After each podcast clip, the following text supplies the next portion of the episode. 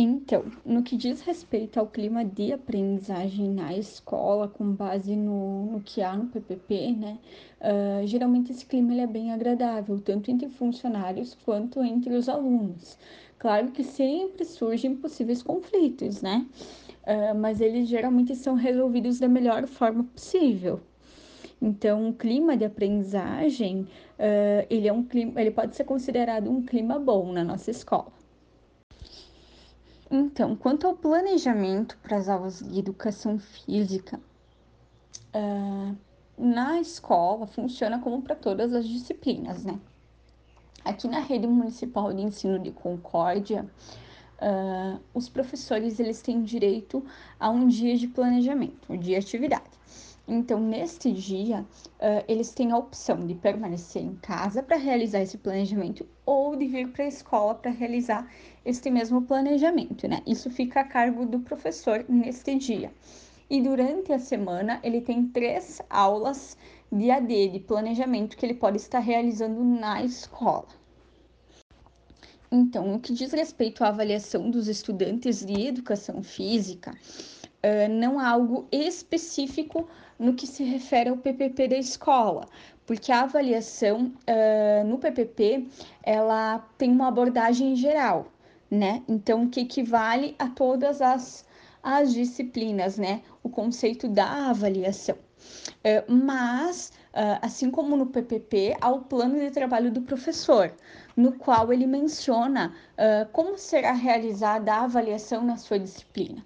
Então, neste anexo ao PPP, que é o plano de trabalho do professor, ele inclui tudo que ele vai trabalhar no ano, os objetivos para cada turma e a avaliação também. Então, nesse quesito, é onde encontra-se a avaliação dos estudantes para a disciplina de educação física. Como é que você considera que é o clima de aprendizagem aqui na escola?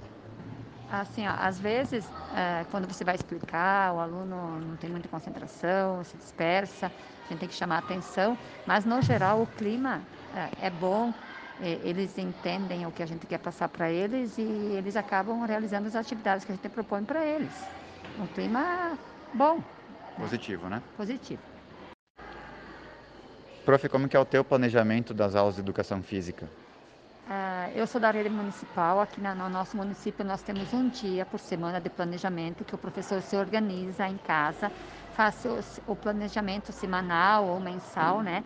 E depois a gente aplica. Nós temos também assim a orientação da escola, que a cada trimestre está acompanhando o planejamento do professor, né, através do sistema e através do caderno do, dos professores. Então nós aqui, eu eu faço meu planejamento de educação física TEI, né, porque eu acho que assim se a gente não tem um planejamento a gente não consegue desenvolver uma aula legal. Então nós temos sim um planejamento e que eu sigo esse planejamento.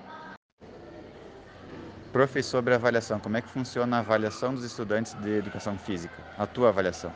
Então, assim, as aulas de educação física, a maioria delas são práticas, a gente conversa sobre a, os, temas, depois a avaliação acontece na prática. Algumas atividades são na, na teoria, mas assim, a gente tem três avaliações por, por trimestre e a gente avalia o aluno num todo. E assim, ó, o aluno a gente avalia no que ele progrediu, no, no, no, desenvolvimento na hora de realizar as atividades. É porque esse aluno, se ele começou lá, por exemplo, com a nota 5, eu quero ver, depois que eu trabalhei a, a atividade, se ele melhorou seu desenvolvimento prático, desenvolvimento motor, né? Então... Vocês têm autonomia para decidir a avaliação ou a direção impõe alguma coisa? Não, a, a gente é, é auto, é, tem autonomia para realizar, né? é, para escolher.